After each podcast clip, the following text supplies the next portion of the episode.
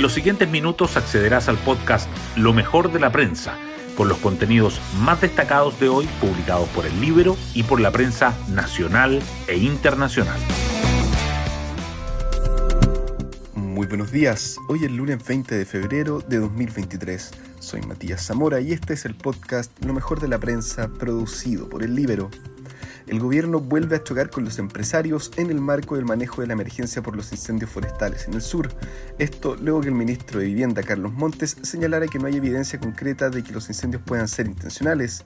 Las declaraciones del secretario de Estado contrastan con las denuncias que han realizado autoridades locales y la propia industria forestal. Desde la CPC pidieron al gobierno no bajar el perfil a la intencionalidad de los incendios, asegurando que es urgente que el Estado actúe. Hoy destacamos de la prensa. Carlos Montes por denuncias sobre alta intencionalidad de incendios en el sur. Si fuera verdad todo, sería una situación muy compleja. El ministro de Vivienda, enlace del Ejecutivo en la región del Biobío por la emergencia, dijo que uno no puede especular mucho, porque hoy no había ningún dato concreto que permitiera decir que eso tenía fundamento, y abogó por un rápido avance de las investigaciones. El último balance del gobierno señala que hay 260 siniestros en todo el país y 77 en combate. Hay un número récord de brigadistas extranjeros combatiendo el fuego, confirmó la CONAF. Boric descansará unos días mientras la moneda busca recomponer las relaciones de alianza de gobierno. En el Palacio de Gobierno aseguran que el presidente va a monitorear la crisis de los incendios desde su residencia en el barrio Yungay, de forma telemática y en comunicación directa con los ministros enlaces. En paralelo, en el comité político y con los partidos buscarán superar las tensiones que dejó la definición de las listas para el nuevo proceso constitucional, que se han profundizado con el debate sobre el royalty para la industria forestal oposición define prioridades legislativas en seguridad ciudadana a contar de marzo. El diputado UDI Jorge Alessandri, presidente de la Comisión de Seguridad de la Cámara, proyecta un cambio de timón para la agenda a impulsar este 2023. En la derecha son críticos de la agenda del gobierno en esta materia y aseguran que 2022 fue un año perdido. Por eso ya han definido una serie de mociones prioritarias a tramitar desde la instancia en la que buscarán llegar a acuerdos más allá de la oposición.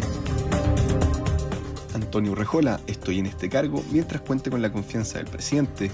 La ministra de Relaciones Exteriores defiende su gestión y niega que haya puesto su cargo a disposición del mandatario. No sé de dónde salen esas versiones. Destaca entrada en vigencia del TPP-11 mañana y afirma que han estado trabajando en el Comité Interministerial de Negociaciones Económicas para su implementación. En marzo espera reunirse también con el sector privado. Tráfico aéreo en Chile supera en enero los 2 millones de pasajeros mensuales por primera vez desde el inicio de la pandemia. Si bien el número de viajeros se mantiene por debajo de los niveles previos al COVID, en enero se movilizaron 77,7% más pasajeros en vuelos internacionales que en el mismo mes de 2022. En las rutas internas, el aumento interanual fue de 2,3%. El gobierno prepara reforma a las mutuales que traspasa calificación de enfermedades laborales a un ente externo. El Ministerio del Trabajo está preparando un proyecto de ley que apunta a quitar esa función a las empresas. Entendemos que los procesos son perfectibles y en ese marco siempre estamos dispuestos a dialogar, dicen desde el gremio actividad de empresas de ingeniería anticipa menor dinamismo en proyectos de inversión. El índice de actividad de la industria de ingeniería se situó en 1,13 puntos en el último trimestre de 2022, lo que significa un alza de 1% frente a julio-septiembre, pero una caída de 0,2% en comparación con el mismo periodo de 2021. Y el Libro publica JC Rodríguez, Stingo y El Siglo, entre quienes se beneficiaron con millonaria campaña del gobierno. Vamos con el postre del día. Universidad de Chile gana última hora y Colo Colo apenas logra empate. La U venció por la mínima O'Higgins con gol del argentino Leandro Fernández en el cuarto minuto del tiempo añadido. El cacique en tanto se complicó ante Everton e igualó 1 a 1 en el Monumental.